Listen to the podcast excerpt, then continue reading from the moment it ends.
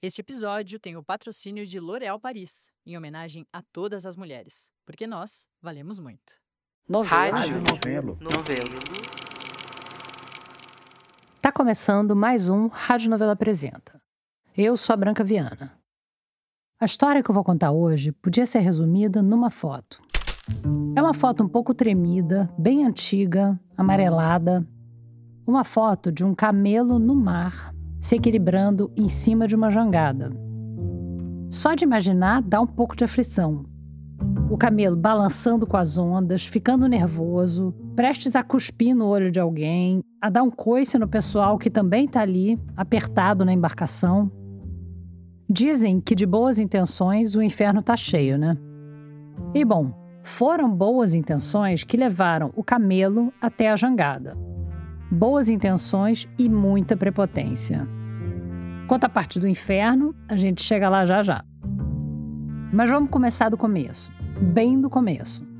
Dava para começar até com a carta do Pero Vaz Caminha, mas eu não vou tão longe. Em 1856, no segundo reinado, Dom Pedro II, o governo brasileiro resolveu patrocinar uma viagem de descobrimento. Descobrimento entre todas as aspas, né, claro. Que nem o descobrimento do Cabral em 1500, que já tinha gente morando lá fazia tempo. Agora, nesse caso, não só os povos originários, os indígenas, mas também os colonizadores e os escravizados já estavam morando lá há mais de três séculos. Mas de tempos em tempos, alguém do centro, seja esse centro Portugal, ou a corte do Rio de Janeiro, ou o eixo Rio-São Paulo, alguém resolve descobrir o Brasil, entre aspas. O Dom Pedro, que tinha fama de monarca ilustrado, progressista, patrocinou uma expedição de mapeamento do norte do Brasil. Norte do Brasil, que naquele tempo era basicamente tudo que fosse para cima da Bahia. E nessa época, antes do Google Maps e do Instagram, bem antes do avião e mesmo antes das rodovias, Nessa época, mandar uma missão para o norte era quase mandar uma missão para a Lua. Esse país que ninguém, que a corte não sabia o que era. Ninguém tinha ideia do que era Brasil e nem a noção de que isso aqui ia ficar um país só, né? Era um país ainda dividido. As províncias aqui mandavam, etc. E a corte tinha profundo desconhecimento do que acontecia no fundo. Esse é o autor de 14 Camelos para o Ceará, um livro que é sobre essa expedição. Meu nome é Del Moreira, sou jornalista, fui jornalista durante uns 40 anos, agora estou fora de redações e estou escrevendo. A expedição nasceu com uma missão nobre é, é, e grande. A ideia do projeto era fazer um levantamento da flora, da fauna, dos céus e das águas e, claro, dos recursos minerais da região inteira. Com sorte, os expedicionários iam mapear novas rotas comerciais, descobrir algum produto novo, talvez o próximo tabaco, o próximo cacau, e eles queriam também saber mais da vida da população e fazer um levantamento exaustivo sobre os povos originários. A Imperial Comissão Científica de Exploração das Províncias do Norte, esse era o nome do projeto, ia resolver tudo isso. Vamos ver como é que é o nosso interiorzão. É, é o projeto foi liderado por um amigo de infância do imperador, o futuro Barão de Capanema. O, o Capanema ele era formado em mineralogia nas melhores escolas. Né? Ele estudou na Alemanha, estudou na Áustria, ele tinha uma baita formação. E era um sujeito de sucesso na corte. Eu queria que o Delma me contasse um pouco de como eles montaram o time para sair desbravando esse terreno. Tinha que ser um pessoal muito preparado, né? Não bastava ter uma visão e um pouco de entusiasmo. Tinha a parte de etnografia, de mineralogia, de geografia, tinha que fazer mapa, inventário e tudo mais. É. O chefe principal que eles escolhem é o Freire Alemão, que era um grande botânico. Então, o Freire Alemão era um cientista de verdade. E esse também é o nome dele de verdade. Ele não era nem Freire, nem alemão. Só se chamava assim. Era um botânico sério, com experiência em expedições científicas. E meio que para por aí a especialização científica dos membros da expedição. Tinha também um oficial da Marinha que até entendia do riscado e era responsável pelo levantamento hidrográfico e astronômico. Mas, apesar dele ser bem intencionado e de saber mais ou menos assim o que tinha que fazer, não deram recursos suficientes para ele fazer o trabalho direito. Mas tá, então até aqui. Na chefia da missão, a gente tem o Capanema, que era o cara da mineralogia, o freire alemão, que era o botânico, e o oficial da Marinha, que ia mapear as águas e os céus. O quarto nome é o Lagos. Esse sim, esse não era nada. Ele era um dandy da corte. Um dandy da corte e péssima pessoa. Era claramente um farsante. E os outros viam que ele era um farsante. O Freire Alemão ficava louco, viu que ele estava fazendo tudo errado, não estava conservando direito. E o tempo inteiro atrás de mulher, olhando criança de qualquer. tentando assediar, comprar filha de pai. Ele era descarado nisso. E o quinto chefe, para minha grande surpresa, era o Gonçalves Dias, o poeta da terra que tem palmeiras onde canta o sabiá. Quando Capanema desenhou o projeto, o Gonçalves Dias estava lá na Europa, suspirando pelos céus estrelados brasileiros, mas tudo que ele não queria era voltar para o Rio. Isso porque a mulher dele morava lá e parece que ele tinha horror a ela. Quando começou já a crise de casamento aqui, ele já não estava escrevendo poesia, achava que estava num bloqueio. E ele vai com essa conversa querendo ir para a Europa. E o Dom Pedro II acerta com ele isso. Ele ia passar três ou quatro anos na Europa, uh, levantando documentos sobre história e principalmente focados em educação ele visitava escolas, etc., e mandava os relatórios para o Pedro. Então, Daí, o Capanema convidou Gonçalves Dias para ser o especialista em etnografia dessa expedição, estudar e mapear as etnias dessas províncias do norte. Ia ser um jeito dele voltar para o Brasil, mas continuar longe da mulher. E aí aproveitaram que o dia estava na Europa para encomendar os livros e os equipamentos científicos que eles iam precisar. É, só que, claro, eles não tinham nenhuma pressa disso aí, porque a vida estava boa, né? Tá, a grana era boa lá. E aqui estava uma complicação no Brasil, porque a comissão começa a ter oposição política desde do, da criação dela. Né? Que já começa a dizer, mas por que esses caras foram escolhidos? Já começa uma coisa que é claramente política. Então aqui estava uma confusão desgraçada. Apesar do apoio do imperador, a expedição enfrentou oposição ferrenha na corte desde o início. Os representantes do agro da época não estavam achando graça nenhuma nessa história de gastar dinheiro com ciência. Daí, os expedicionários iam tocando os preparativos num ritmo bem tranquilo, o que só devia piorar tudo para quem já não botava fé nessa comissão. O dia estava numa vida boa lá. E aqui eles tentando resolver, comprando as coisas. Dura dois anos, essa, esse período, dois anos, a preparação. Né? A preparação dura mais que a expedição, quase. Dois anos de preparação. Ok, mas quando chegaram, chegaram chegando, né? Não foi bem assim. A expedição ia começar no Ceará, porque tinha notícias de riquezas minerais por lá, e esse era um dos objetivos do projeto, talvez até o principal. Então a turma pegou um navio no Rio e desembarcou em Fortaleza em fevereiro de 1859. Eram esses chefes da expedição de que a gente já falou aqui e mais um bando de ajudantes para cada um. Só que, surpresa, era a temporada de chuvas. E a comitiva ficou os primeiros seis meses sem viajar, esperando passar o tempo ruim porque ninguém podia ter previsto que não ia dar para viajar naquela época do ano, né? Enquanto isso, o freire alemão ia coletando espécimes de plantas pelos arredores, o Lagos ia passando e pegando bichos para a coleção zoológica sem ter nenhum preparo para isso, e o Gonçalves Dias passava a maior parte do tempo traduzindo literatura alemã e batendo papo com os locais. Depois de um tempo, o Dias e o Capanema desistiram de fingir que estavam trabalhando. Eles alugaram uma casa perto de Fortaleza, que rapidamente virou um point de atividades nada científicas. Teve mais de um pai dando queixa sobre estupro da filha, um até com duas filhas aliciadas para essa casa. E a ronda noturna vivia achando o Capanema desmaiado de bêbado na rua e levando ele para casa. A gente sabe dessas histórias todas porque eles mesmos contaram em cartas e nos diários. E essas notícias também iam chegando de volta na corte. As más línguas começavam a chamar os expedicionários de Comissão do Defloramento. É, essa é uma coisa engraçada, porque, obviamente, as expedições estrangeiras que tiveram aqui antes devem ter tido uma vida sexual ativa. Né? Deve ter tido. É, deve ter tido. Um monte. É, né? Você pode chamar de vida sexual, é, eu chamo de estupro. É, estupro. Bom, Depois de seis meses da comissão catando plantas, bichos e mulheres pelas ruas de Fortaleza, eles começaram a viajar pelo interior.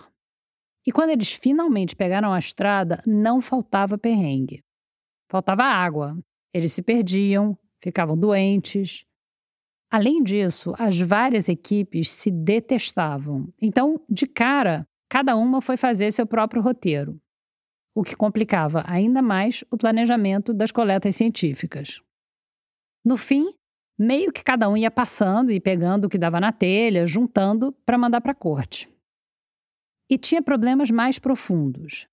Os expedicionários não tinham ideia dos costumes locais, nem sensibilidade para perceber que eles não tinham ideia. Então eles viviam se metendo em encrencas por onde eles passavam. Eles saíram com a certeza de que iam encontrar alguma noção de Brasil, algum sentimento de pertencimento à nação. Mas eles só encontraram o pertencimento ao Ceará. Para os moradores que eles encontravam pelo caminho, aqueles homens da corte tanto podiam ser do Rio de Janeiro ou de Paris, não fazia diferença. Eram forasteiros, estrangeiros. E se tem um símbolo dessa confusão, dessa falta de preparo, das ideias fora do lugar, são os camelos que deram nome ao livro do Delmo. A viagem dos camelos é muito engraçada, porque eles compram, é, eles pedem para a sociedade de aclimatação da França comprar. Então ela manda um naturalista para lá, para a Argélia, que era francesa, e ele vai lá e compra os camelos e eles, e eles contratam um, um veterinário francês para fazer o transporte. Os pobres camelos fizeram uma longa viagem. É, e quando eles chegam no Ceará, os camelos têm que ser botados cada um em uma baia, botado numa jangada e de jangada até a praia. Né? Então, é, eu até brinco que a, a, a, grande novidade mesmo da experiência dos camelos foi a modalidade do transporte por jangada. Você já viu alguma imagem de camelo em jangada? Nem eu. Já, o dia já estava usando máquina ah. fotográfica em, em Fortaleza. Quando os camelos chegam, eles já estão usando. Aí você ele deve ter tirado foto da chegada dos camelos.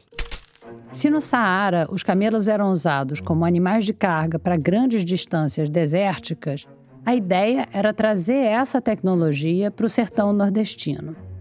Esse esquema, aliás, já tinha sido implementado nos Estados Unidos e na Austrália com sucesso. E os camelos nesses outros lugares funcionaram muito bem até a chegada do trem, que substituiu o transporte por camelos.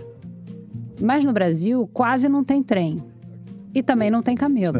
Aqui o camelo não perde para o trem, porque o trem no Brasil nunca foi uma história bem resolvida. Quer dizer, é. ele não perde aqui no Brasil por progresso, ele perde por atraso. Né? Os expedicionários fizeram alguns testes curtos com os camelos no entorno de Fortaleza, mas acabaram desistindo logo de cara.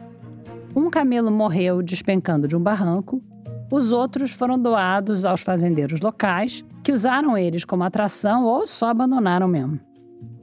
Anos depois, ainda se via um ou outro camelo caminhando pela cidade.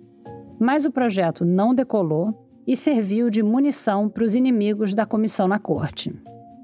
Os camelos eram piada pronta e o Dom Pedro já estava perdendo a paciência. Nesse meio tempo, o Gonçalves Dias abandonou o barco e partiu pela Amazônia adentro. Ele era filho de uma indígena com um português, o que em si já daria todo um outro episódio.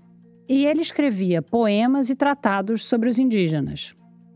Nessa viagem, o Dias declarou em cartas e no diário que ele voltou a se sentir indígena. Apesar disso, ele não se acanhava de pedir às autoridades locais para capturar outros indígenas para servirem a ele de remadores e de pescadores. E o Dias também reclama nas cartas que os seus colegas de expedição aproveitavam as paradas noturnas para se encontrar, entre muitíssimas aspas, com mulheres indígenas e ribeirinhas. Ele leva um escravo junto para acompanhar ele na expedição na Amazônia e ele trata os índios no começo com um total desdém. Ao longo da viagem, ele vai se aproximando mais deles. E vai gostando. E daí ele larga os brancos da viagem, começa a ficar só no meio dos índios. E daí eram as fases mais alegres, acho, da vida dele. Ele, os últimos o, os últimos trechos da expedição pelo Rio Negro, eu acho que é difícil a gente ver escritos do Dias com mais alegria sabe? Ele estava realmente feliz ali. Mas ele não queria voltar para o Rio. Enquanto isso, no Ceará, o resto da turma ainda estava coletando amostras a esmo. E aí eles descobriram, com dois meses de atraso, que o orçamento do projeto tinha sido cortado. Eles iam ter que voltar e mostrar para a corte o que eles tinham conseguido. E claro que cada um tinha certeza de que tinha o suficiente para encantar o imperador. Até o Lagos, aquele dandy cujo comportamento com as mulheres e meninas escandalizava até os comparsas, até ele tinha certeza de que tinha juntado tudo o que ele precisava. O líder da missão, o Capanema, resolveu despachar a maior parte das caixas na frente enquanto eles desmontavam o acampamento. E esse barco, que estava levando a maior parte do que o grupo do Capanema tinha coletado, que eram anotações, aparelhos científicos e quatro álbuns de fotos, esse barco naufragou. Aquela imagem de que eu te falei, a foto do camelo na jangada, ela é fruto da minha imaginação porque nunca ninguém viu as fotos que foram tiradas pela comissão, entre tantas outras coisas. Se você ainda está com a imagem na sua cabeça, pode apagar. Mais triste do que uma foto de um camelo numa jangada, só a ausência de uma foto de um camelo numa jangada. Finalmente, em junho de 1861, mais de dois anos depois deles desembarcarem no Ceará com camelos em jangadas, os expedicionários partiram de volta para o Rio. Quer dizer, os expedicionários menos o Gonçalves Dias, que estava trancado num quarto de hotel em Manaus escrevendo poemas. O freire alemão trouxe na bagagem a maior contribuição botânica que o Museu Nacional já tinha visto os livros comprados na Europa pelo Gonçalves Dias duplicaram a coleção da Biblioteca Nacional. Mas, para surpresa de todos, o que conquistou a corte e redimiu a péssima fama da comissão foi uma exposição. A Exposição Industrial sobre Produtos Naturais e Relativos às Artes, Usos e Costumes da província do Ceará. E quem montou essa exposição foi o Lagos, o Dandy, que não entendia nada de etnologia, mas sabia tudo de Rio de Janeiro. A exposição foi um sucesso de público, de crítica e de política. Mas o grosso do levantamento teve outro fim. O que não naufragou, o que chegou até o Rio, foram pilhas e mais pilhas de anotações e projetos de estudo dando conta das condições das lavouras, da saúde da população, enfim, aquele levantamento minucioso que tinha sido um dos objetivos principais do projeto. Essa era a ideia do Pedro II, essa era das principais interesses dele, né? que era conhecer, ver como é que era lá, como é que como é que está se organizando a sociedade lá, como é que vivem as pessoas. Tudo tinha a menor ideia como é que vivia um cara no interior do Ceará, no Rio de Janeiro. Era uma maneira de conhecer o país também, né? Um belíssimo objetivo. Né? Só que tinha um problema. O relatório não dizia o que a corte queria ler. E aí. Esse trabalho fica inédito, porque esse trabalho é censurado ao final. Então, tudo que eles tinham juntado para mostrar os problemas de educação, os problemas de formação, de, de olha, o que está faltando, etc. Esse trabalho todo, assim, digamos, mais social e econômico deles descrever a situação, esse trabalho é todo perdido. Porque a situação que eles mostram é terrível e o governo acha que isso vai pegar mal para nós. Claro que ia pegar mal porque aqueles problemas não eram novos. E o norte do Brasil não era a Lua. Se ele era desconhecido e se não tinha recursos, não era bem administrado, não dava condições básicas para os moradores, isso só podia ser culpa da corte. Provavelmente era esse pedaço que falavam da miséria, que falavam da incúria governamental na área, que falavam da falta de recursos. O livro foi impresso, mas nunca foi distribuído nem o Instituto Histórico e Geográfico Brasileiro recebeu um exemplar. E todas aquelas coleções que vieram no barco com os expedicionários, o que não naufragou, chegaram no Museu Nacional e não tinham onde guardar. Porque durante os dois anos que a expedição estava rolando, ninguém na corte tinha parado para pensar no que fazer com aquilo tudo. Muito da coleção de botânica ficou décadas fechada nas mesmas caixas em que tinha chegado. Algumas coisas mofaram, outras foram parar em casas particulares e nunca mais se teve notícia. Aí veio o incêndio do Museu Nacional. Mas uma parte das coletas da comissão sobreviveu para contar a história.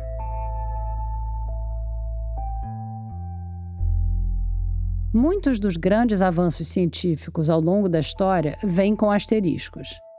São sacrifícios que foram feitos em prol do progresso do conhecimento.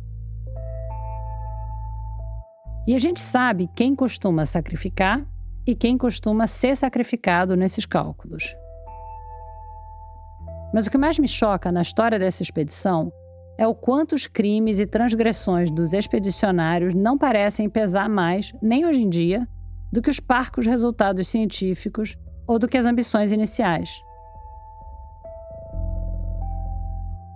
Mesmo que eles tivessem revolucionado o nosso conhecimento do Brasil, será que os estragos que eles deixaram teriam valido a pena? Os 14 camelos argelinos são só uma nota de rodapé nessa confusão toda. Mais 14 vítimas numa longa lista de vítimas. E fica o agradecimento à pesquisadora Ângela Fatorelli pela dica do livro 14 Camelos para o Ceará, que deu origem a essa história. Já já a gente volta. Hey, it's Kaylee Cuoco for Priceline. Ready to go to your happy place for a happy price? Well, why didn't you say so? Just download the Priceline app right now and save up to 60% on hotels. So, whether it's Cousin Kevin's Kazoo concert in Kansas City, go Kevin, or Becky's Bachelorette Bash in Bermuda, you never have to miss a trip ever again. So, download the Priceline app today. Your savings are waiting Go to your happy place for a happy price. Go to your happy price, Priceline. Vem aí o novo podcast da revista Piauí. A água que tá faltando aqui na periferia do sítio histórico de Olinda é a água que tá sobrando na piscina da Elite lá de Boa Viagem. Minha sensação é que a senhora nasceu, cresceu e viveu um pouco de todas as desigualdades e hoje a senhora combate todas elas. Eu sou mãe de muitos filhos, uma cuidadora, né? Eu sou Carol Pires e esse é o Desiguais, um podcast da revista Piauí em seis episódios que tenta entender como as desigualdades impactam o nosso destino, que já começa a ser traçado no dia em que a gente nasce, dependendo de quem são os nossos pais e qual é o nosso país. A produção é da Maranha Filmes, com apoio da Fundação TID Setúbal, Oak Foundation e Ford Foundation. Estreia quarta-feira, 15 de maio, aqui no feed do Foro de Teresina. A segunda viagem de descobrimento do episódio de hoje é bem mais curtinha que a primeira. São uns 20 quilômetros de início ao fim. Mas nesses 20 quilômetros tem toda a história de uma cidade e uma briga que não quer acabar. Quem vai levar a gente nessa viagem é o Tiago Coelho.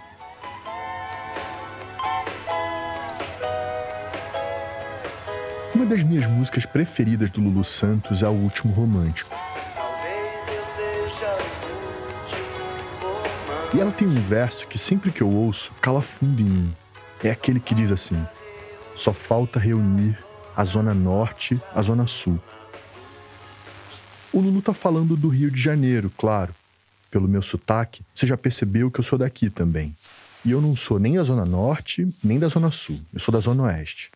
Mas sempre me espantava esses dois mundos separados por uma barreira tão literal.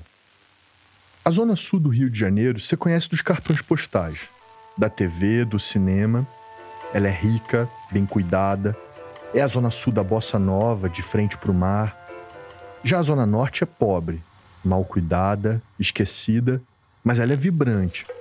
A Zona Norte foi quem forjou, nos quintais dela, o samba, o pagode e o funk.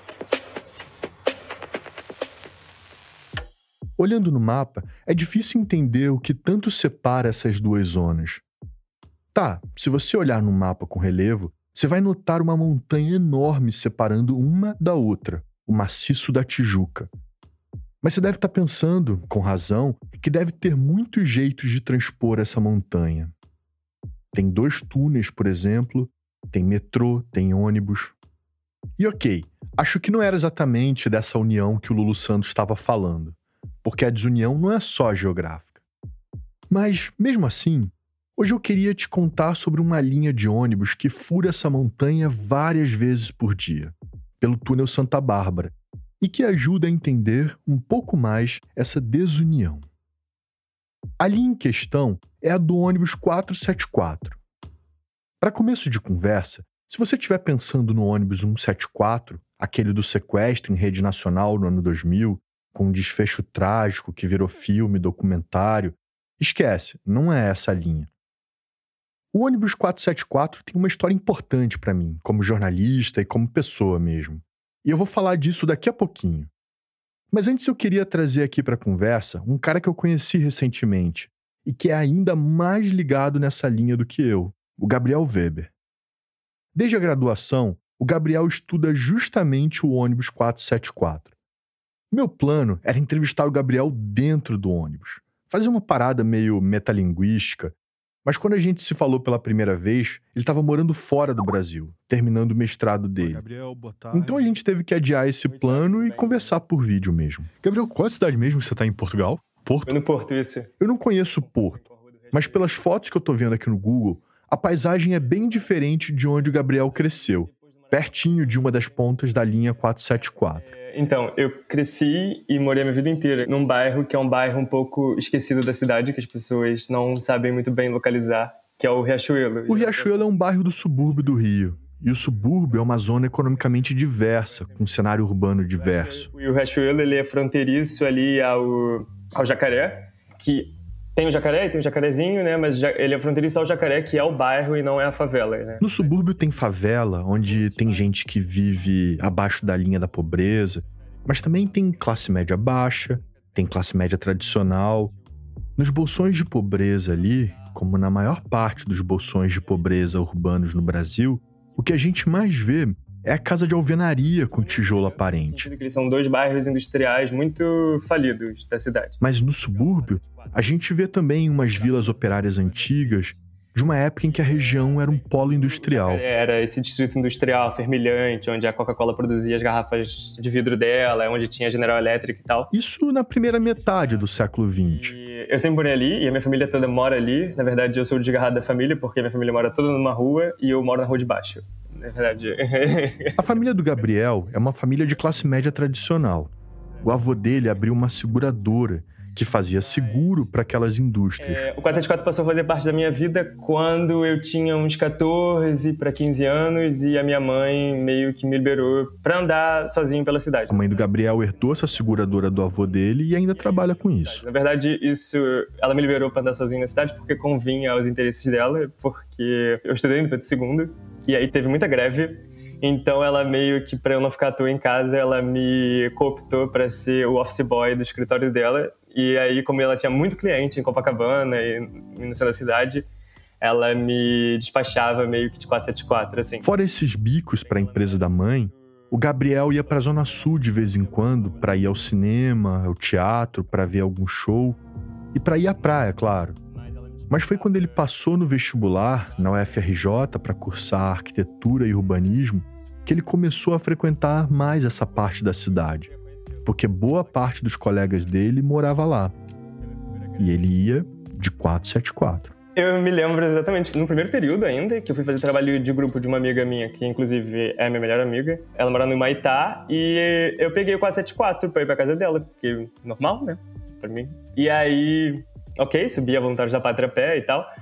Mas ela falou assim: Ah, Gabriel, e aí? Como é que foi a vinda? Eu falei: Ah, foi um pouco tenso, porque, tipo, teve esse cara que começou a dar soco no outro. Ela falou assim: Mas você veio de quê? De metrô? Eu falei: Não, eu vim de 474. Ela ficou horrorizada. Assim, ela falou: Tipo assim, como você pega esse ônibus, Gabriel? Eu falei: Ué, como assim eu não posso? Como assim? Ela falou: Cara, tipo, esse ônibus é o cavalo de Troia da Zona Sul, assim.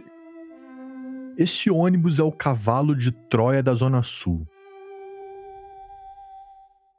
Acho que toda cidade tem uma linha de ônibus que encarna a dinâmica socioespacial dela, e nenhuma outra explica o Rio tão bem quanto o 474.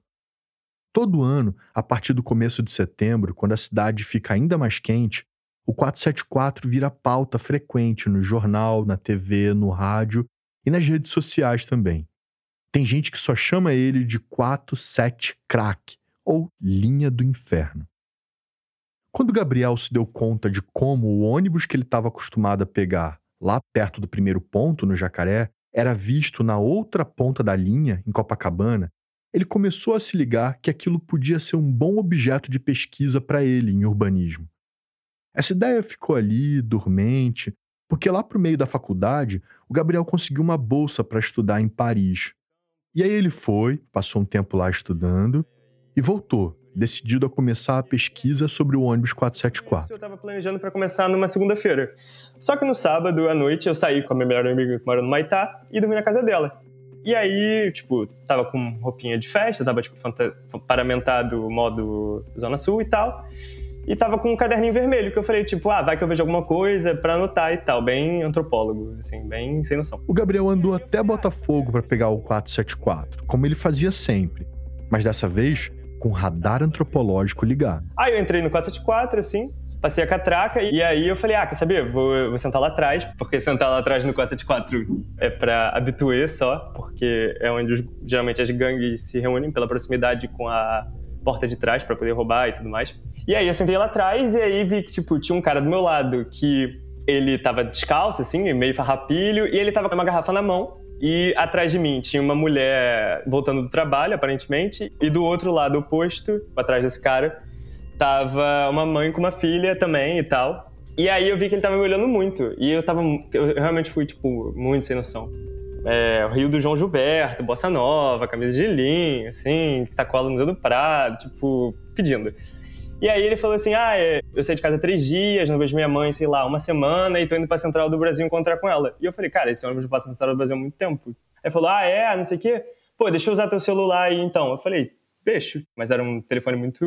tava tudo quebrado e, tipo, já não atualizava, não dava pra vender, não dava pra fazer nada. Aí falou, porra, velho, é esse telefone aí? Eu falei, é, não sei o quê. Aí ele me perguntou, pô, tu tem algum trocado aí? Eu abri minha carteira e realmente não tinha nada. Tipo, só tinha o Rio Card e, sei lá, moeda de 25 centavos. E aí eu falei, tipo, ah, vou, vou usar isso aqui, né, para dar início à minha pesquisa, né? E aí eu tirei, tipo, meu caderninho do bolso e falei, ah, vocês querem me ajudar? Eu tô fazendo meu TCC. E é sobre o 474 e tal, não sei o quê. Tô começando agora e eu queria perguntar por que, que vocês pegam esse ônibus. E aí, tipo, nisso, as duas mulheres e ele meio que se aproximaram e nós ficamos os, os quatro concentrados ali nessas quatro cadeiras depois da porta. E aí eu comecei com ele falando, tipo assim, ah, qual é o seu nome? Ele não quis dar, falou, tipo, bota X. Aí eu, tá, tudo bem. E eu perguntei assim, ah, você pega o 474 pra quê? E aí ele falou, tipo assim, ah, eu pego pra roubar. E aí, eu, eu, tipo, ele viu que eu meio que dei uma coisa pra trás, falei, ah, ele falou, ah, pode anotar aí pra roubar, não sei o quê. Aí, nisso, a mulher que tava atrás de mim falou assim, faz isso não, cara, já caí também e é uma vergonha para nossas mães, não sei o. Aí ele fala, ah, eu não, eu sou bandido com muito orgulho. E aí, tipo, nisso ele levantou e levantou a camisa, que eu achei que ele fosse, sei lá, mostrar uma arma, não sei o quê. Ele só levantou e mostrou, tatuado no peito, dentro de um brasão tinha, tipo, um 57 que é o artigo do Código Penal para furto, né? E nisso que ela estava meio que tentando demovê-lo da ideia de roubar, ele começou a falar: "Ah, não". E eu falei: "Mas como é que você faz?". Aí ele falou: "Ah, eu pego o 474, vou até o ponto final e vou andando dos postos 6 até o 12 no Leblon e volto e sei que eu vou arrumar alguma coisa e depois volto para casa e tal". Ou seja, tipo, ele também era de dentro do jacaré. E aí ela falou: ah, não faz isso não, porque, tipo, quando a gente cai é uma vergonha para nossas mães e depois elas têm que ficar tomando. Ela falou exatamente com essas palavras que eu anotei, que é, tipo, acho que elas vão visitar a gente, elas ficam tomando manzada na buceta, que é meio a revista, que é uma coisa muito agressiva e tal. E aí ela vai e tira, tipo, de dentro do sutiã um telefone gigantesco, que era meio tablet, meio não sei o quê, e fala assim: esse celular aqui eu comprei com o do meu trabalho, não sei o quê. Agora eu aprendi a trabalhar e tal. E aí eu perguntei a ela o que ela fazia com essa tipo, ela falou que trabalhava mesmo, mas nisso já vi que o olho dele cresceu pra cima do telefone dela. E aí isso foi tipo, essa conversa com elas duas foi por dentro de Santa Bárbara, para o Sambódromo, e aí assim que o ônibus estava fazendo a curva, tem uma curva depois do Sambódromo que é meio difícil ficar em pé, ele levantou e ia soltar ali na Estácio, tecnicamente ele queria ir para Central do Brasil.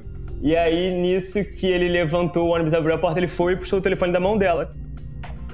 Eu que tava sentado no meio dela, eu não vi, mas ela pulou por cima de mim e começou a lutar contra ele, que era tipo quatro vezes o tamanho dela. E aí ela conseguiu o telefone de volta, eventualmente, se pendurou na barra e deu um mau bicão nele, que ele voou para fora, foi parar no pilotis das taças, assim. E aí falou, tipo, ah, gordo vacilão, não sei o que, vai me roubar, vai me roubar nada, ladrão fudido, não sei o que. Nisso, tipo, ele tava seguindo o caminho dele. Mas como ela chamou ele de ladrão e marginal, ele se sentiu ofendido. E aí o motorista que não fechou a porta, que, tipo, lerdou, ele conseguiu correr, realcançar o ônibus, subir no ônibus em movimento e entrar numa luta corporal com ela.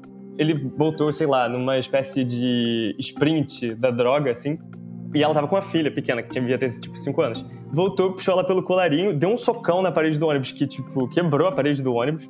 Eles começaram a lutar, e nisso eu, tipo, com meu caderninho vermelho sentado no meio dos dois, e a mulher que tava do meu outro lado passou por cima de mim também e começou a dar porrada nele. E aí ela falando, tipo assim, motorista vacilão, abre a porta, vai rodar também, não sei o quê. Eu não sei quanto tempo isso durou. Eu só sei que eles só conseguiram chutar ele de volta na rodoviária, que é tipo uns 3 km dali. E aí ela começou a gritar, falando: é, eu vou lá no Tancredo, não sei o que, tu vai rodar, amanhã tu tá boiando no buraco do Lacerda e tal. E, quer dizer, eu cheguei em casa, tipo, foi o primeiro choque do tipo, ah, realmente cheguei e esse trabalho tem que retratar isso. E eu cheguei em casa e, sei lá, a minha mãe me olhou e falou: Nossa, Gabriel, o que aconteceu com você? Você tá meio verde. Eu falei: Caralho, você não sabe como foi umas boas-vindas nessa cidade.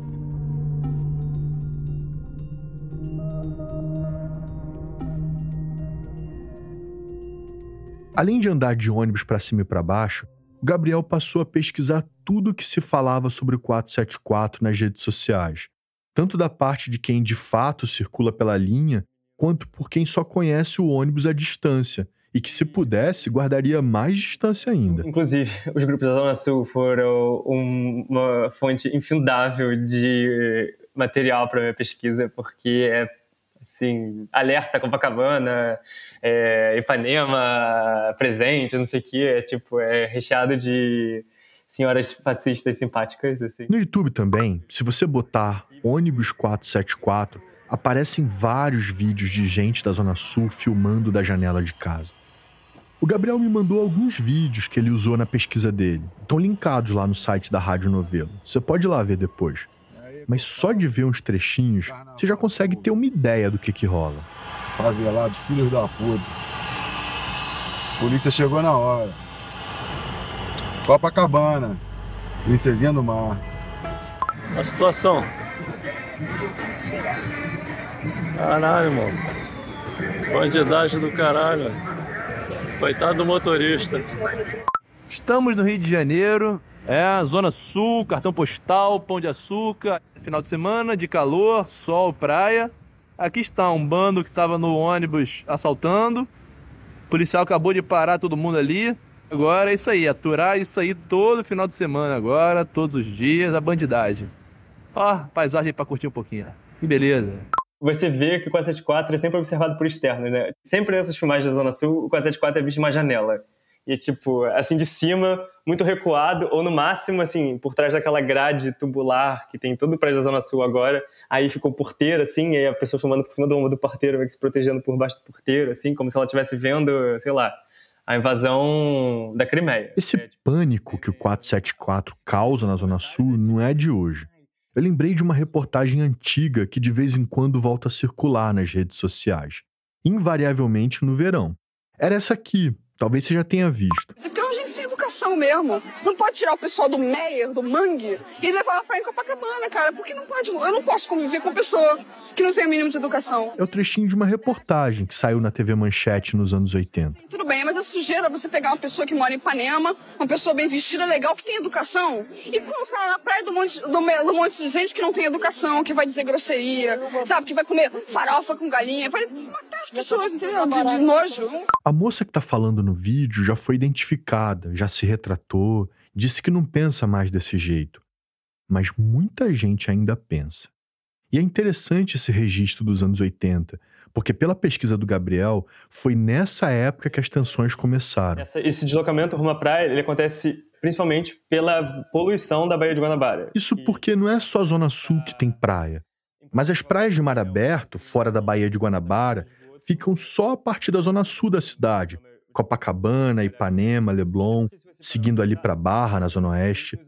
Durante boa parte do século XX, as praias da Baía de Guanabara ainda estavam limpas. Então, tecnicamente, você não é obrigado a fazer norte-sul. Você pode ir para Ilha do Governador, ou você pode ir para Praia de Ramos e tudo mais. O que o Gabriel notou é que tem uma convergência temporal aí entre a Baía de Guanabara virar um esgoto a céu aberto E as manchetes do tipo. Tem, tipo, gangues vêm à praia para provocar assaltos e tudo mais. Nuvens suburbanas sob o sol de Ipanema e tal. E tudo isso coincidindo com um plano urbanístico. O Jaime Lerner, que é um urbanista, foi ele que implantou, fez com que as primeiras linhas de ônibus passassem pelo túnel Rebouças. O que foi, na época, uma grande mudança de paradigma na cidade, porque todos esses ônibus eram obrigados a contornar pelo centro da cidade para chegar na Zona Sul. E justamente nessa época, nesses anos 80, 83, essa questão dos ônibus e dessas viagens super longas durante o final de semana, ela é visível justamente a partir dos anos 80, assim. Agora, é claro que essas linhas não foram pensadas com esse fim de facilitar a ida dos suburbanos à praia.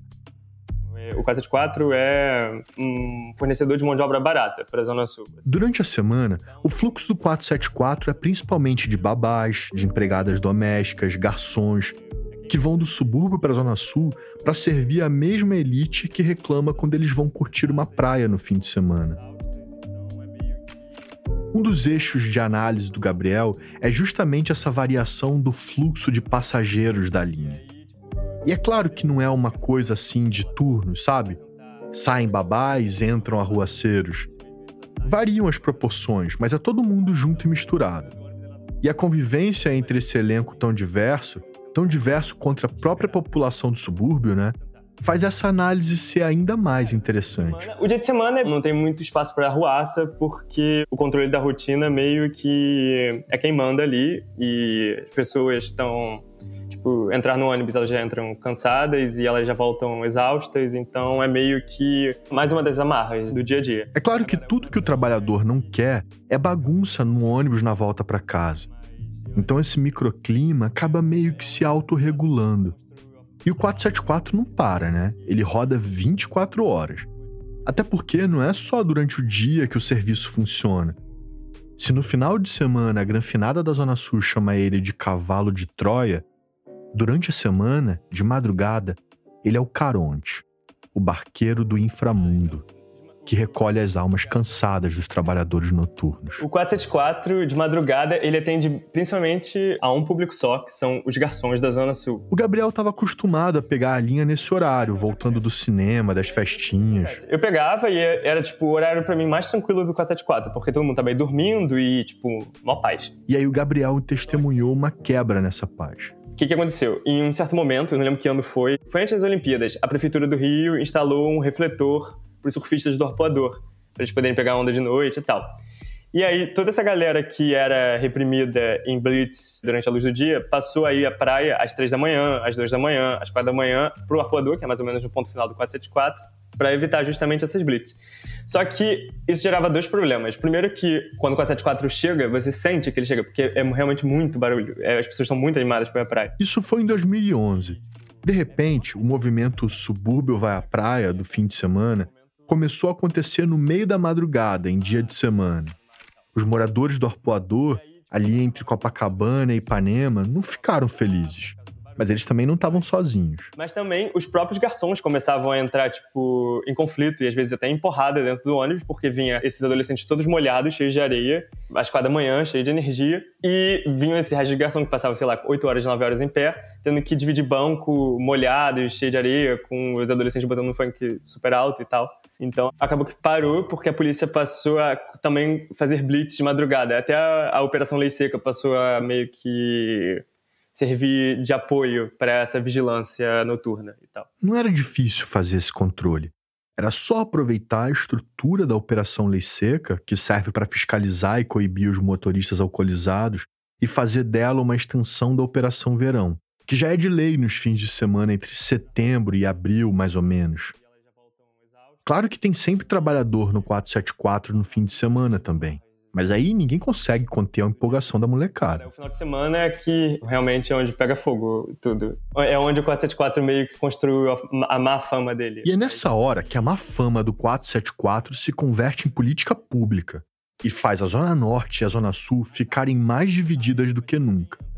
A fronteira entre elas, na verdade, fica mais parecida com a fronteira entre as Coreias. Porque em frente ao Rio Sul, onde tem um outro túnel, que é o túnel novo, que é o túnel do Leme, que divide Botafogo de Copacabana, onde sei lá, são quatro pistas paralelas e um vale assim, onde a polícia geralmente monta o guichê de imigração dela da Operação Verão. Eles exigem a apresentação da carteira de trabalho, que, tipo, pelo amor de Deus, quem vai pra praia com carteira de trabalho, né? E quem tem emprego formal no Brasil hoje em dia, né? Tipo, mais no jacaré.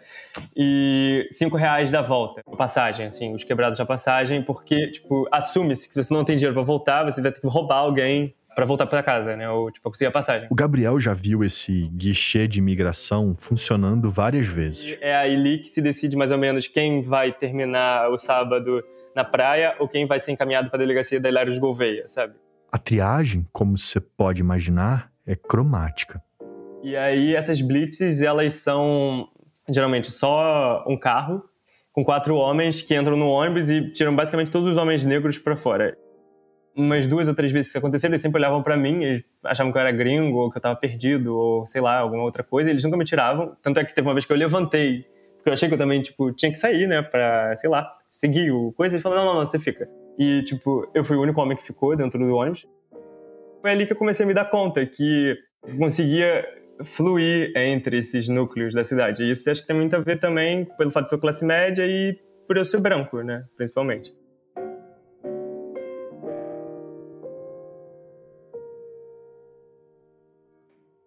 Em 2015, eu passei no concurso literário da revista Piauí e ganhei, como prêmio, um estágio de seis meses na revista. Era setembro e o 474 já estava bombando nas redes sociais e na imprensa, como sempre acontece quando esquenta. Mas tinha uma polêmica maior ainda naquele ano, porque estava em discussão a possibilidade de a linha encurtar, de o ponto final do ônibus mudar para o centro da cidade, o que ia obrigar os passageiros que quisessem seguir até a Zona Sul a fazer uma baldeação. Aquele cerceamento velado, bem porcamente velado, do direito de ir e vir, já me incomodava fazia um tempo. E eu achei que essa linha de ônibus merecia uma abordagem jornalística sensível, de dentro dele, ao contrário das filmagens com mega zoom e até helicópteros que eu estava acostumado a ver na TV. Eu propus a pauta na revista toparam. Num domingo de calor, eu botei uma roupa bem simples, jeans, tênis, camiseta. Peguei só um cartão de crédito, a minha carteirinha de estudante, 20 reais, um bloquinho de anotações da Piauí e uma caneta. Saí da minha casa em Jacarepaguá e fui até o ponto final do 474 no Jacaré. Minha ideia era acompanhar uma família comum, pegando ônibus para ir para a praia. Eu queria evitar o sensacionalismo e contar a história de uma família suburbana. Um tempinho no ponto e apareceu um casal com filhos, bolsa com toalha, água, sanduíches, as crianças carregando baldinhos e bolas. Eu me apresentei como repórter e pedi para acompanhar o trajeto deles. Eles se sentaram no fundo do ônibus, eu sentei junto, anotando algumas coisas que eu via, fazendo algumas perguntas. Mas quando o 474 passou pelo bairro de São Cristóvão, um grupo de meninos entrou pela janela. Outros arrombaram a porta. Sentaram ali no fundo também. E passaram a comentar histórias de furtos no mercado e brigas na areia da praia. A família que eu estava acompanhando, que já era meio caladona, emudeceu. E eu não resisti à tentação de ficar ali de butuca ligada nas histórias dos meninos arruaceiros. Eles eram todos muito jovens, entre 12 e 15 anos no máximo. Eu já tinha 27 anos, mas ainda estava começando no jornalismo. Na minha cabeça, para contar a história daqueles garotos, eu precisava me apresentar para eles. Mas eu ia me apresentar como repórter? Ia perguntar o nome deles, a idade, onde eles moravam? Eles eram todos menores, Além disso, desde a proposta da pauta, eu não queria estigmatizar o ônibus, muito menos os moradores do subúrbio.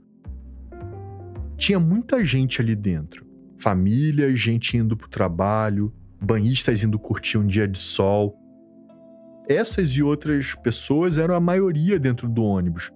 Aqueles meninos eram uma parte da história. O que eu mais tinha eram dúvidas, mas eu segurei firme no bloquinho e fiquei ali, anotando tudo que eu via e ouvia. A família que eu estava acompanhando desde o começo resolveu descer na praia do Flamengo, que fica na enseada da Baía de Guanabara e tem a água mais calminha, sem onda, menos arriscado para as crianças. Depois que eles saíram do ônibus, eu fiquei 100% focado nos garotos. Os meninos só se chamavam por apelidos, e ficou marcado para mim um que eles chamavam de Putinha. Ele parecia o mais novo do grupo, era bem pretinho. Os outros eram negros de pele clara, pardos, como eu. O Putinha estava sem camisa e dava para ver no torso dele uma marca bem grande de queimadura. Quando o ônibus parava no ponto, ele esticava o braço pela janela e tentava puxar os cordões das pessoas na calçada. Não conseguia. Os outros ficavam rindo dele. Chegando em Copacabana, não deu outra guichê de imigração. A blitz da Operação Verão parou o ônibus e um policial subiu. Os meninos mais velhos da turma dos arruaceiros, mais espertos, se dispersaram num raio e se espalharam pela parte da frente do ônibus. Olhavam displicente para fora da janela. O policial até olhou para eles com um pouco de desconfiança, mas eles estavam disfarçando tão bem que ele seguiu reto. No fundo do ônibus só sobramos eu, o Putinha e um outro rapaz negro retinto que subiu no ônibus no centro do Rio e que os meninos chamavam de cracudo. O policial foi direto nele, mandou ele levantar a camisa, pediu o documento. O garoto tirou um papel amarrotado de dentro das calças. Era uma certidão de nascimento. Depois, ele foi até o Putinha e perguntou se ele estava ali dentro roubando. O Putinha falou que não. Depois foi a minha vez. Foi a primeira vez que levei uma dura da polícia. O policial perguntou se eu estava com os outros garotos. Eu respondi que não. Ele me pediu os documentos eu mostrei a minha carteirinha de estudante da PUC, que é uma universidade tradicionalmente associada à elite branca da Zona Sul. Ele olhou para a foto da carteirinha, depois para o meu rosto, pegou meu bloquinho de anotações, onde eu tinha anotado toda a apuração daquela viagem. Ele tentou ler. Aquilo me irritou particularmente. Achei que ele não tinha aquele direito. Por azar dele, eu tenho uma letra horrorosa que estava ainda pior pelos sacolejos do ônibus. Ele perguntou: Você faz o que da vida? E eu respondi que era repórter. Ele devolveu meio mal-humorado: Muito prazer, policial militar. Naquela época eu estava começando a me entender racialmente como negro. E de repente eu me vi ali, trabalhando e levando dura da polícia junto do Putinha e do outro rapaz apelidado pelos moleques de cracudo. A pergunta veio na minha cabeça como na música do Caetano. Eu sou neguinho? O policial desceu do ônibus. Os garotos que tinham ido para frente voltaram para trás Eu achei que cabia me apresentar a eles como repórter. Me dirigi ao Putinha, que parecia ser o mais tranquilo do grupo. Ele até me olhou disposto, mas o outro garoto, Biel, que parecia ser o líder do grupo, disse pro Putinha não falar comigo. Afinal de contas, ele disse, repórter é igual polícia. Eu desci do ônibus no ponto final, que na época era no Leblon, preocupado em como contar aquela história, sendo honesto com os leitores sobre tudo o que vi e ouvi, mas sem jogar lenha na fogueira das tensões sociais na cidade. Naquela época, como agora de novo nesse verão, alguns grupos de pitboys da Zona Sul estavam ameaçando formar milícias para bater em quem estivesse participando de arrastões ou de assaltos. Na segunda-feira, cheguei cedo na redação da Piauí Chamei o editor que tinha aprovado a pauta, o Rafael Cariello, para dar um feedback da apuração. Contei para ele tudo que eu tinha visto e presenciado. Eu ali, elétrico, e ele só ouvindo. No fim, ele me disse: Tudo isso que você me contou, põe no papel, nessa ordem, nesse tom. Eu sentei para escrever e quase nem precisava consultar os meus garranchos no bloquinho. Tava tudo terrivelmente vivo e impressionista na minha cabeça. Eu entreguei o texto e perguntei para o Cariello se o tom estava correto. Ele respondeu, honesto e humano. Saiu na seção chegada da revista, que hoje não existe mais, em página dupla. Eu achava que o ônibus 474 tinha sido definidor da minha vida profissional. Mas, olhando em retrospecto, ele atravessou uma coisa muito essencial na minha vida. Dentro dele, eu me entendi negro. No final do ano passado, Gabriel voltou para o Brasil depois de terminar o mestrado dele em Portugal. E a gente finalmente pôde tirar do papel a ideia de pegar o 474 juntos. A gente nunca tinha se visto pessoalmente e marcou de se encontrar numa esquina da rua ali no Teixeira, ali no bairro do Jacaré.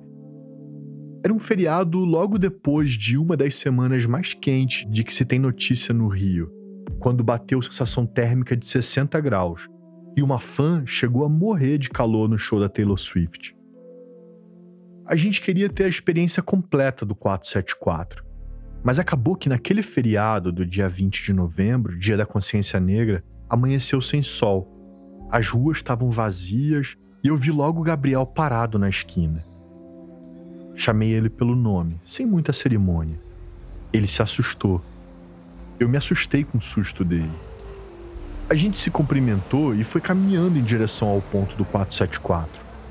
Aí daqui pra lá era onde ficava o distrito industrial. Aqui era a fábrica da Cisper, que era uma de vidro, que fazia as, as garrafas da Coca-Cola nos anos 80. Mas aí tudo fechou e agora só tem, tipo, boteco e algumas poucas firmas, mas que é mais reciclagem e ferro velho e tal. Ali, o despachante está ali, ó. Aproveitando a pausa dele. Cara de pau, meu irmão. Seu Ed, tudo bem? Meu nome é Gabriel. Eu fiz o trabalho do 474 ano passado contigo, que eu medi sua cabine toda. Bom. Como é que você acha que vai estar hoje? Hoje tá tranquilo, hoje É. dá pra visitar. Dia de sol não aconselho nada. E sábado, como é que foi? Sábado horrível. Sábado não tava não, graças a Deus. Ontem foi uma delícia, hoje chovendo. Essa semana de sol, como é que Deus foi? me livre, rapaz. Isso é inferno. Não, inferno não. Isso é pior um pouquinho do que inferno. A Flora Thompson DeVoe, da Rádio Novelo, foi também para captar o áudio. O Thiago, você não faz esse trajeto desde 2015? Desde 2015. Nossa senhora. Sim.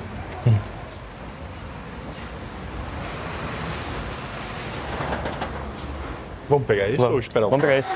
Ah, peraí. Valeu, seu Edson. Valeu, grande. Valeu.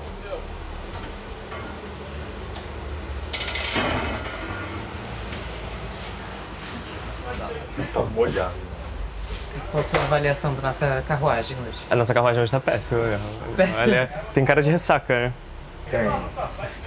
Descreve essa É, cara de ressaca. a cara de ressaca é.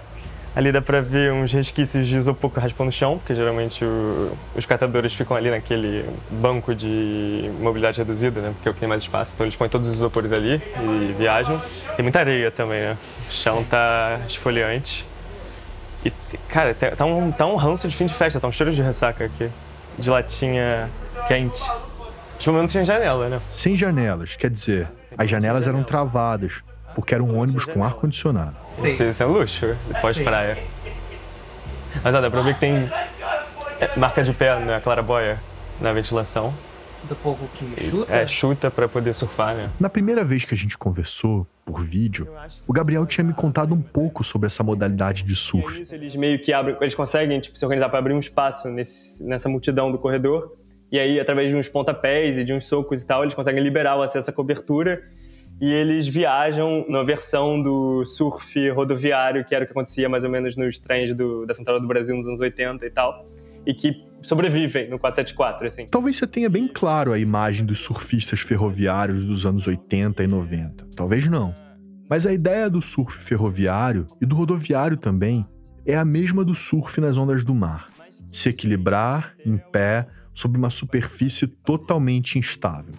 É uma parada perigosíssima que me dá vertigem só de pensar. Mas o Gabriel me contou que ele pegou um gostinho disso quando ele estava fazendo pesquisa de campo. E uma vez eu, eu, quer dizer, eu não surfei no ônibus, mas eu só fui dar uma bisoiada pra ver como é que era e realmente é, eu fiz isso pra dissertação. Você consegue entender por que fazer isso. Você está dentro daquele espaço onde você consegue ver o Cristo Redentor, mas você vê por baixo de um sovaco suado, assim, meio de esguelha e tal. E quando você chega lá em cima, você finalmente sente centro dessa viagem, sabe? E parece que a cidade está toda ao seu redor e que você domina tanto o túnel e o viaduto quanto o próprio controle do veículo. Ali, na experiência da vida real do dia nublado, Só dava para imaginar a cena mesmo. A gente ainda estava esperando o ônibus sair.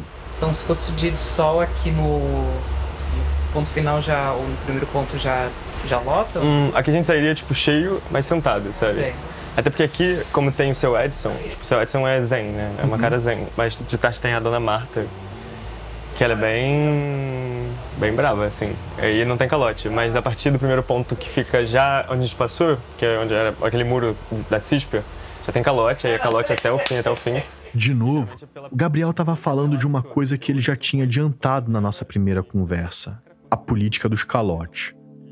A discussão do custo da passagem de ônibus é enorme e tem muita gente séria que argumenta que a cobrança pela passagem, de modo geral, é inconstitucional, porque ela cerceia o direito de ir e vir.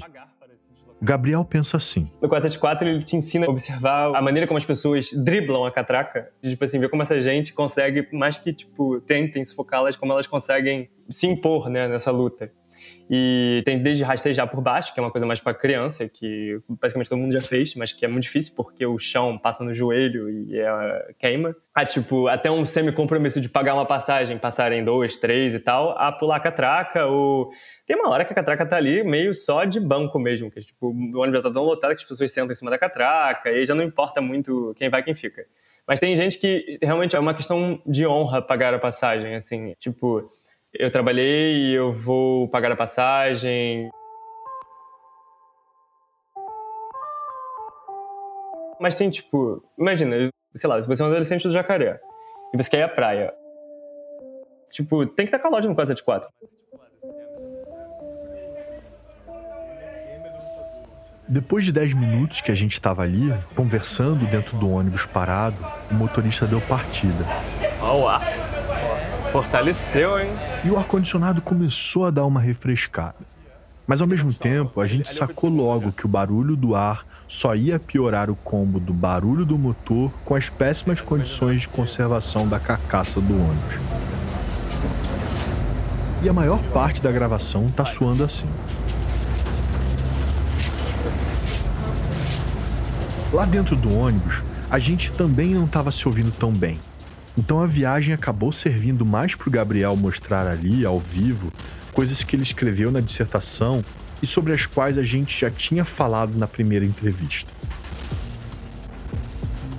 Uma coisa que eu queria que ele me mostrasse é a divisão que ele propõe da cidade, a partir do trajeto do 474. Aqui é Rio de Janeiro ainda. A primeira parte, saindo do jacaré, é o que ele chama de Hell de Janeiro. Não Rio de Janeiro, mas Hell.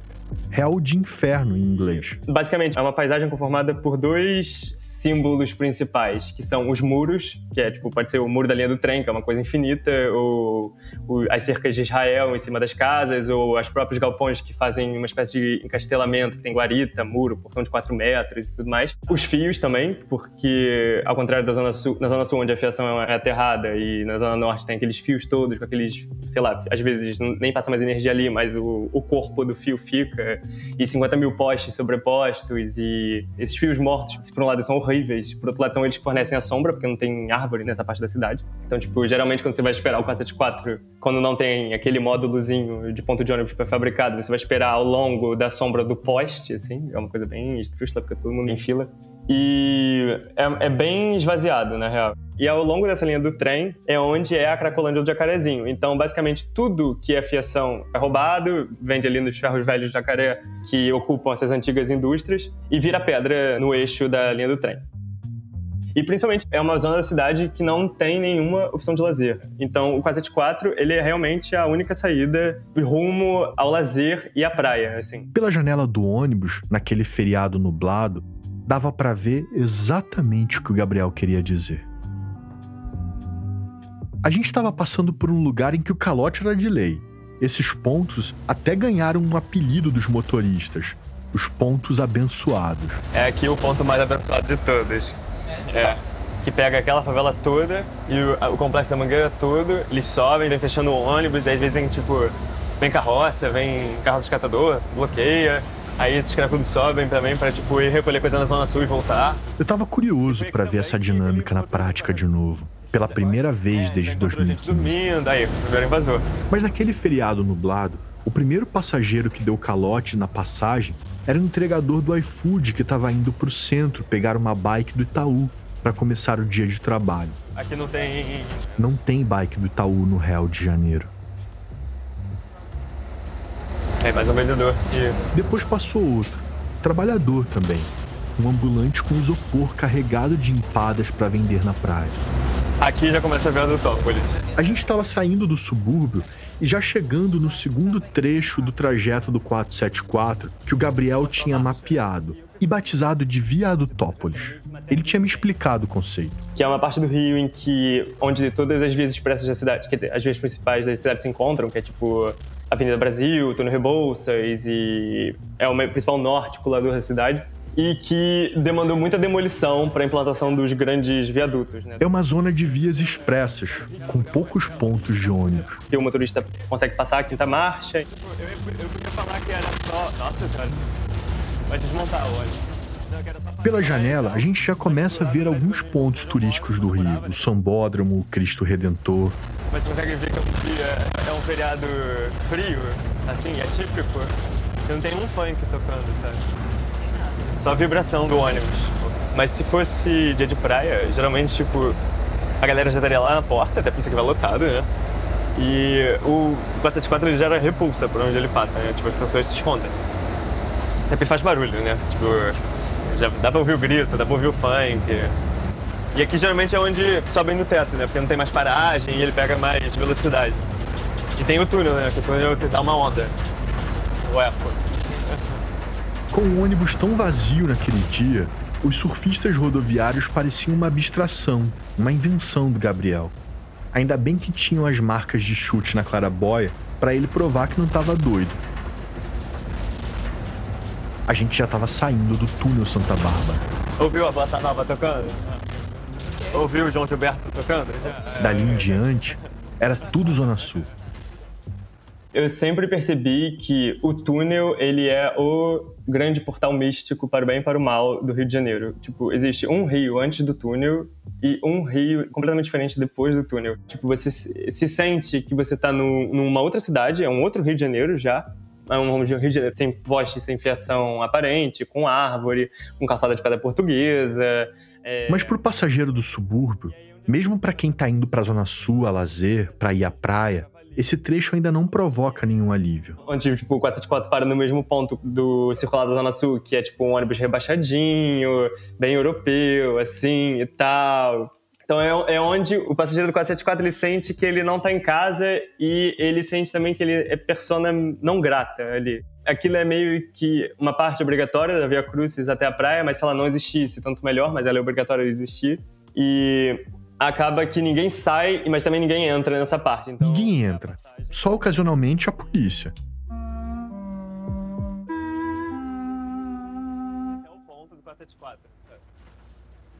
A gente estava chegando no guichê de imigração. Como costuma ser a dinâmica quando chega aqui em Copacabana? Então, quando chega em Copacabana, o ônibus começa a esvaziar, já é onde a praia já é balneável, né? Mas só que ele continua cheio. Tipo, Geralmente o que acontece é, eles sabem que a polícia vai parar, então eles descem do teatro e ficam sentadinhos, assim, tipo, senta, senta, senta. Mas é muito engraçado, porque eles sentam, mas as janelas já estão todas arriadas, então é tipo, ah, não fiz nada, sabe? E, e quando eles passam essa blitz, porque a PM geralmente tira, mas depende muito do dia, sabe? Se já tem muita gente na delegacia, não vai muita gente. Por volta de meio-dia já passa. Sim. E aí assim que ele passa essa PM, já volta tudo e é tipo dia de festa, aí quando você para no sinal você consegue ver tipo umas, umas velhinhas olhando pela janela, botando o grupo do zap. É, e é bom que, tipo assim, é umas, é umas velhinhas na janela, entra aquela bandeira do Brasil. Agora tá um pouco. É, agora sossegou. De alguma forma, essa viagem acabou sendo um pouco de anticlímax para mim. É aqui o ponto final.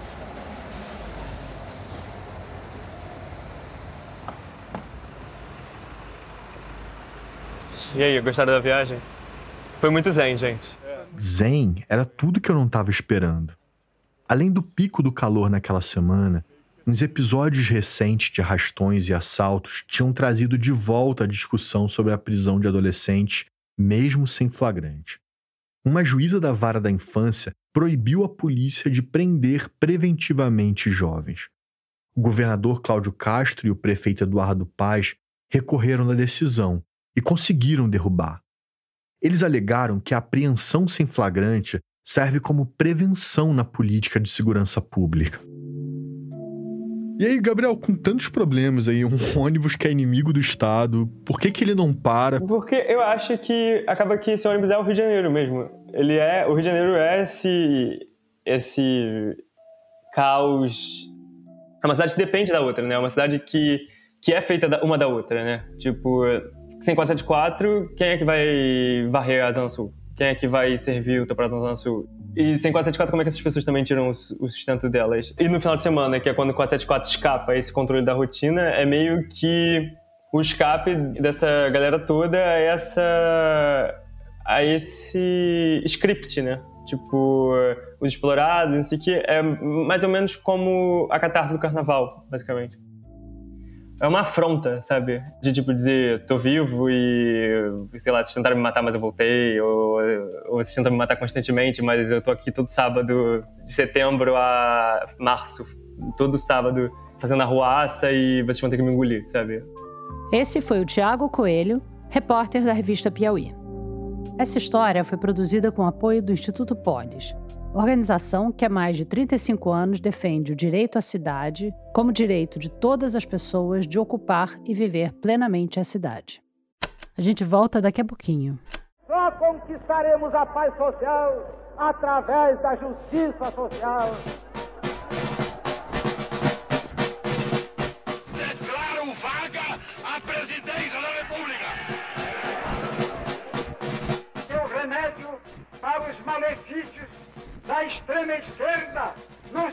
Nascimento de uma direita reacionária. O Politiquês, podcast de política do Nexo, leva ao ar a partir de 8 de maio de 2024, quarta-feira, uma adaptação da série Dia a Dia do Golpe, a partir de textos publicados por Mariana Vick, que resgatam como o Brasil virou uma ditadura militar.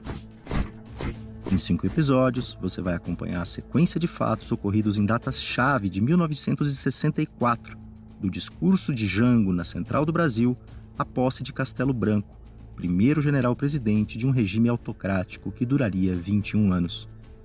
Convido você para essa viagem ao passado, tão necessária para que nunca mais o país tenha que passar por aqueles anos de chumbo. Toda quarta-feira em seu tocador favorito, pelo feed do Politiquês. Porque sim, o Politiquês está de volta.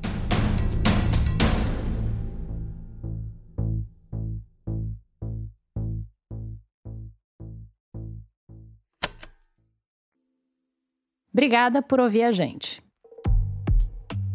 No post desse episódio no nosso site, dá para ler a dissertação do Gabriel sobre o 474 e a matéria que o Tiago Coelho escreveu lá em 2015 para Piauí sobre os meninos do 474, os capitães da areia. Não vai ter foto de camelo em cima de jangada, mas em compensação tem várias gravuras de bichos e artefatos feitas pela expedição ao Ceará. Se você tem alguma saga épica ou pequena crônica que você acha que caberia no Apresenta, no site tem uma seção chamada Envie uma pauta com orientações para como mandar para gente. Dá para achar os episódios do Rádio Novela Apresenta nos principais aplicativos de áudio. Você pode seguir a gente no Spotify, no Apple Podcasts e no Amazon Music. Na Deezer é só favoritar. Também dá para se inscrever no Google Podcasts, no Castbox e no canal da Rádio Novela no YouTube. Segue a gente também no Twitter e no Instagram, no arroba Rádio Novelo, e marca a gente sempre que for recomendar ou comentar algum episódio. O Rádio Novelo Apresenta é um original da Rádio Novelo. A gente tem o apoio da Open Society Foundations. Tem episódio novo toda quinta-feira. A direção criativa é da Paula Scarpim e da Flora Thomson Devô, e a produção executiva é do Guilherme Alpendre. A gerência executiva é da Marcela Casaca e a gerência de produto é da Juliana Jäger.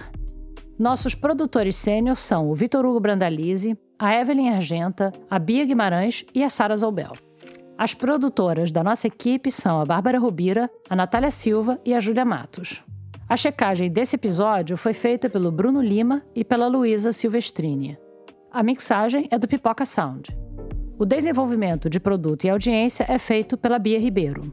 O design das nossas peças é do Gustavo Nascimento. E a nossa analista administrativa e financeira é a Tainá Nogueira.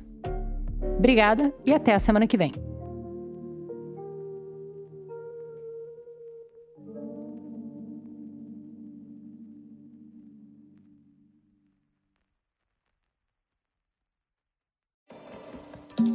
Tá procurando mais alguma coisa para ouvir? Você já ouviu Praia dos Ossos, o primeiro podcast original da Rádio Novelo? É uma série em oito episódios sobre o chamado Caso Doca Street, que foi um crime que abalou o Brasil nos anos 70. Mas não é propriamente um true crime. É a história da Ângela Diniz, a vítima, e de como a morte dela foi o estopim de um dos momentos mais emblemáticos do feminismo brasileiro. Procura Praia dos Ossos no seu aplicativo de podcasts favorito ou vai no nosso site radionovelo.com.br e depois conta pra gente o que você achou.